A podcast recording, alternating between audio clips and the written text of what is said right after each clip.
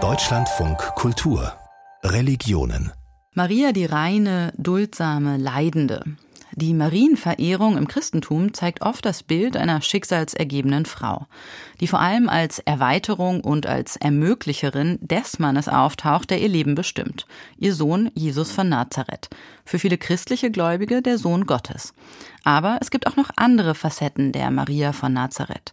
In weniger bekannten Überlieferungen erscheint sie auch als eine erdverbundene, widerständige, ja sogar rebellische Frau. Silke Fries hat Menschen in Frankfurt getroffen, die diese Aspekte spirituell erleben wollten. Das Haus am Dom, direkt gegenüber dem Frankfurter Dom. Einer der Veranstaltungssäle unterm Dach füllt sich bis zur letzten Reihe. Mehr Frauen als Männer interessieren sich dafür, was sie Neues erfahren können über Maria von Nazareth. Das Bild einer Frau mit Heiligenschein, mit gesenktem Blick, das ist vielen zu einseitig. Mich interessiert das Thema Mystik. Spiritualität als Dimension, die im katholischen Glauben für mich bislang noch ein bisschen kurz kommt. Das Thema der Maria, auch unter dem Aspekt der Mystik. Für mich ist eben die Maria da, wie das in der Demeter ist, dass sie sehr archaisch angesetzt ist als Erdenmutter, aber auch, dass sie dann in die Spiritualität bis eben in die Mystik hineingeht. Und für mich ist es die weibliche Seite Gottes. Also für mich spielte Maria bislang keine Rolle. Und mit der neuen Idee von Maria 2.0 die kraftvoll, mutig sozusagen revolutionär sagt, es geschehe, es werde, kann ich spirituelle Dimensionen mehr erschließen. Vielleicht. Die Autorin Janina Wedde befasst sich schon lange mit Maria. Für sie ist die Mutter Gottes vielschichtig. Als Tochter der Erde, Visionärin, Prophetin, Rebellin. Sie sei wandelbar, selbstbewusst, stark. In ihr zeigten sich die weiblichen Seiten Gottes.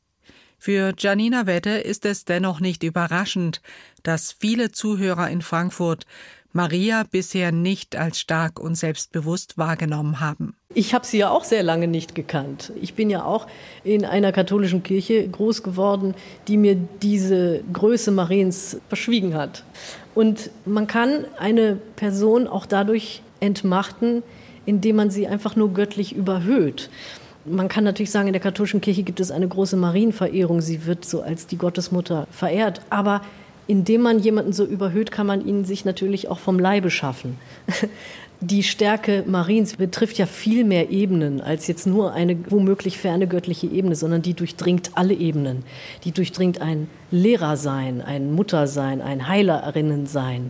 Das sind irdische Ebenen. Und Maria in ihrer politischen Kraft, da geht es ja auch ganz konkret um eine irdische Verkörperung von Macht, von Gestaltungslust, von Schöpferkraft. Von Maria könnten alle lernen, jeder trage ihre Qualitäten in sich Liebe, Fürsorge, Freundlichkeit und Zugewandtheit. Maria sei ein Symbol für Kraft. Vor allem deutlich wurde das im Mittelalter, einer Zeit der glühenden Marienverehrung. Es gab kunstvolle Bilder von Maria, sagt Janina Wedde, als Bezwingerin des Teufels, als Lehrerin, die Menschen unterweist, als Mensch mit maximaler Autorität, die sich auch der Macht des Mannes entziehen konnte. Dennoch seien nur wenige Worte von Maria überliefert, etwa im Magnificat im Neuen Testament. Aber selbst diese wenigen Worte kämen im kirchlichen Alltag oft zu kurz, sagt Hermann Rohling aus Hünstetten in Südhessen. Wie Mariendarstellung sich im Laufe der Jahrhunderte oder Jahrtausende geändert hat. Im Detail habe ich das nicht so gekannt. Das war neu für mich. Also wenn man das Magnificat liest, das hat man früher bei uns in der Kirche immer nur bis zum gewissen Punkt gelesen, wo es immer nur Lob und Preis war und dann, wo es ins Eingemachte ging, wo es darum ging, die Unterdrückten in den Mittelpunkt zu stellen und die Benachteiligten nach vorne zu bringen und einen anderen Weg einzuschlagen. Da hat man das nicht mehr so gebetet. Aber wenn man das liest, das Magnificat, das ist in der damaligen Zeit etwas sehr Revolutionäres gewesen und ist es heute eigentlich immer noch. Zwei Auszüge aus dem Magnificat im Lukasevangelium. Er holte Herrscher von Thronen herunter und erhöhte Erniedrigte. Und Hungernde füllte er mit Gütern und Reiche schickte er leer weg. Im Chorgestühl des Frankfurter Doms. Die Teilnehmer des Thementages Maria halten inne. Auch hier gilt ihr Gesang der Mutter Gottes.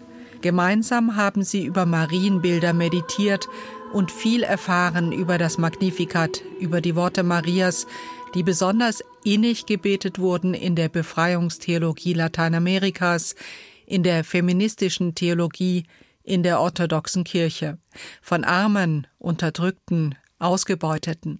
Janina Wedde sagt, warum sie sich das Magnificat dennoch als eine Art spirituelles Manifest selbst zurückerobern musste. Weil ich in der katholischen Kirche als Kind vor allem eine Maria vermittelt bekommen habe, die demütig war, gehorsam, leidensfähig, duldungsfähig und die im Wesentlichen nichts anderes gemacht hat, als hinter der Bedeutung Jesu zurückzutreten. Und das schmeckte mir nicht. Das entsprach auch nicht meinem Naturell.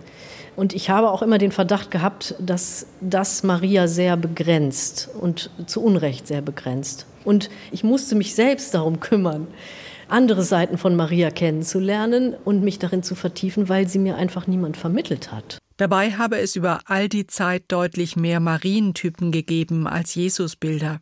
Das zeige, wie groß die Fantasie und die Sehnsucht nach Maria sei. Ich finde, jedes Gottesbild muss immer aktualisiert werden. Jedes Bild von Maria, das wir haben, muss aktualisiert werden.